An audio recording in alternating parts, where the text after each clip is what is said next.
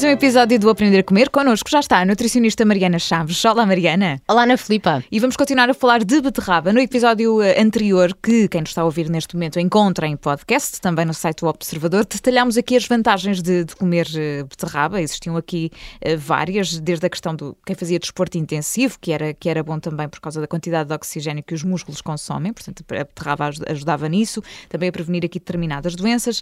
E, e tu, Mariana, hoje deixaste essa promessa, vamos falar de formas de cozinhar beterraba, como é que a podemos uh, comer. Sim. E querias começar por fazer aqui um resumo nutricional, não é? Sim, sim, sim. Só uhum. falar aqui alguns pontos uh, da beterraba que eu acho que faz sentido, porque, primeiro que tudo, sendo um vegetal, é uma ótima fonte de fibra, portanto, isso é importante dizer, e é uma excelente fonte de ácido fólico, que eu acho que nem toda a gente sabe isso. Ácido fólico é uma importante vitamina do complexo B, muito importante na prevenção de doenças cardiovasculares, obviamente de extrema importância na grávida.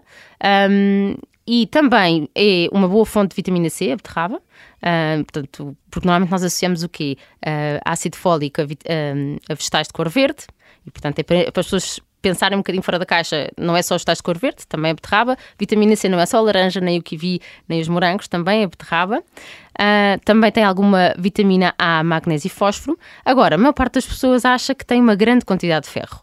E aí é importante desmistificar um bocadinho isso. Claro que tem ferro, mas as folhas da beterraba têm uma maior concentração de ferro e deveriam ser aproveitadas quando nós compramos a beterraba, se tiverem uhum. a oportunidade de vir com a rama, cortar e utilizar como se fossem, por exemplo, uns espinafres. Um, e a quantidade, para vocês verem, a quantidade de ferro que existe numa beterraba crua em 100 gramas, que é sempre assim que comparamos, é cerca de 0,8 miligramas, portanto nem é 1 okay. miligrama. Uhum. E, ora, Filipe, quando temos a salsa, temos 6 miligramas. Quando temos as algas, temos 10 miligramas. Até as batatas têm mais ferro.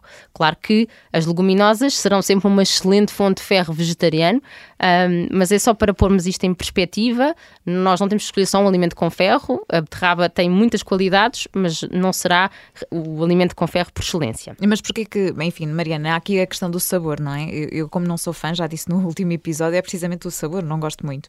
Portanto, como é que nós podemos mudar isto? Certo. Aquele gosto da terra que as pessoas acham que às vezes é porque vem um bocadinho terra atrás. E não é.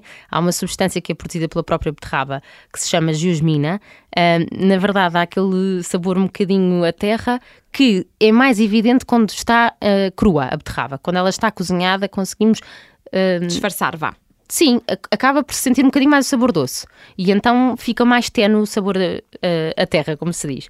Mas então, como é que nós podemos aqui cozinhar, não é, Ana Filipa? Uhum. Alguma vez cozinhaste beterraba? Não, não, não cozinhei. Só, só vi em sumo uh, e não fui eu que fiz. Portanto, não, nunca cozinhei. E a sumo era, era, hum, era com ela crua ou cozinhada? Nós conseguimos fazer das duas maneiras. É, pois é, uma ótima pergunta, Mariana. Não sei, mas diria que se calhar era cru, porque o sabor à terra de facto era, era muito intenso. intenso, pronto. Uhum. Porque olha, então, nós cozinhadas, nós podemos comprá-las cozinhadas, que simplifica muito quando nós queremos realmente fazer uma introdução na nossa vida, mas sem, sem trabalharmos muito tempo. nisso. Sim. sim. Uh, mas olha, há maneiras de cozinhar sem ser só cozidas na água. Dá para cozinhar no micro-ondas.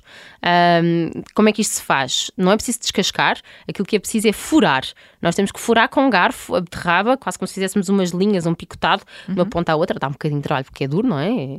é mas se fazendo isso, depois pondo num prato e regando com um bocadinho de água, equivalente a uma chávena de café de água, depois colocamos na potência máxima. Normalmente leva 8 minutos, mas é importante parar a meio para ver em que ponto está. Portanto, eu sugiro 5 minutos e depois uh, com um garfo ver se já dá para, para furar mas sem fazer força, que aí seria já estar cozida, porque nós queremos uma beterraba mole, mas se não, não for suficiente, que provavelmente não vai ser, mas nem todos os microondas são iguais, voltará lá para dentro com a potência máxima mais 3 minutos, por aí, 4, 2, aí já não consigo precisar uh, tão, de forma tão certa. Quando sai, é preciso tirar a casca e já está pronta para consumir, um, mas cozida em água, o que é que é importante dizer aqui?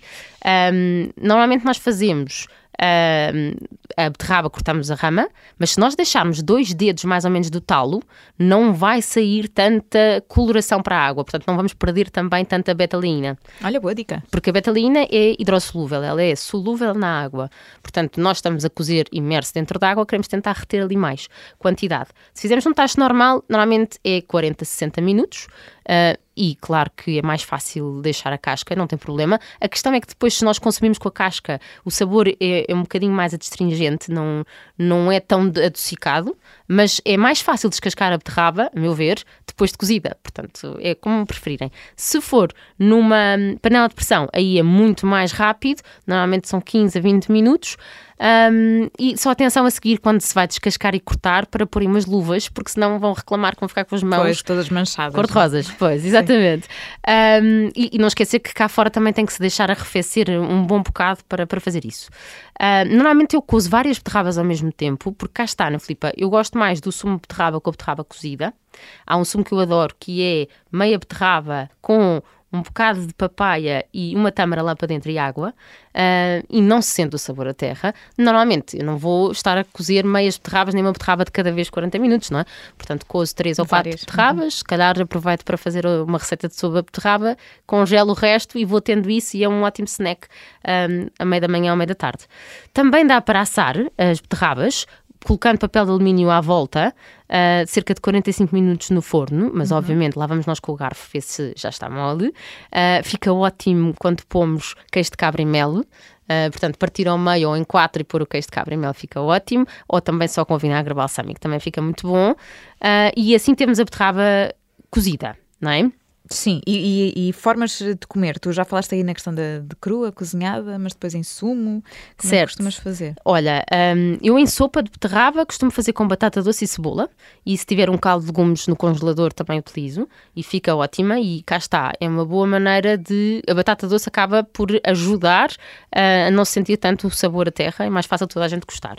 Um, depois, o sumo com beterraba cozida para mim é uma coisa que é facilima para as grávidas, para, para toda a gente, na verdade, não é? Uhum. Um, depois, o sumo em cru tem aqui duas questões. Nós podemos agarrar na beterraba e pôr na liquidificadora com água, mas aí tem que se descascar, que senão o sabor é realmente muito forte. Ou então, quem tiver aquelas máquinas uh, que conseguem separar a parte da fibra do do líquido, não é? As slow juicers, aí uh, também tem que se descascar, atenção, mas uh, fica mais transparente e eu acho que é mais fácil as pessoas gostarem do sumo assim eu acho é que num sumo só de beterraba é preciso gostar mesmo do sabor. Pois. Portanto, uhum. adicionar maçã é sempre boa ideia. A papaya na slow juicer não, só se fosse liquidificador, porque dá consistência mais cremosa.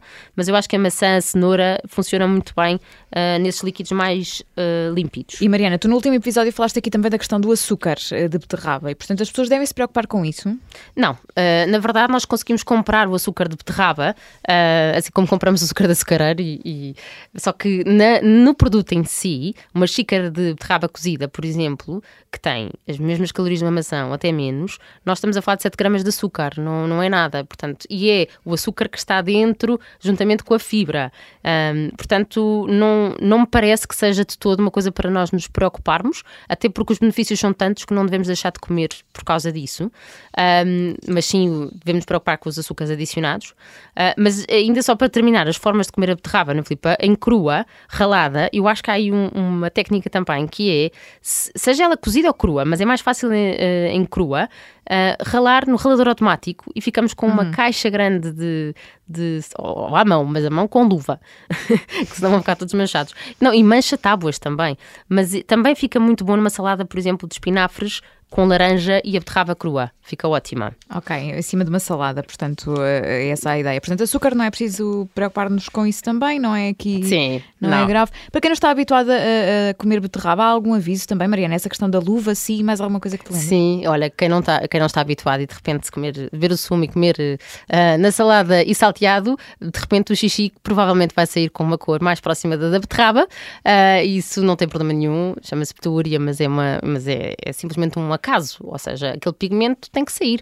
não é sinal que estejamos doentes e, portanto, é só para não se assustarem se o fizerem de forma muito Ok, esta cor de facto é muito forte, chega a todo lado. Uh, Mariana, ficamos aqui, ficamos por aqui, né, nesta questão da, da beterraba. Isto foi uma sugestão de uma ouvinte nossa e já agora aproveitamos para dizer também que podem sempre enviar eh, perguntas. Nós temos um e-mail no Observador para poder fazer isso mesmo. Eh, é fácil, ouvinte, arroba observador.pt. Pode enviar as suas perguntas que chegam à, à Mariana Chaves, que está connosco todas as semanas no Aprender a Comer. Portanto, na próxima temos encontro marcado. Obrigada, Mariana. Obrigada, Até para a semana. Até para a semana. E bom Natal. Bom Natal.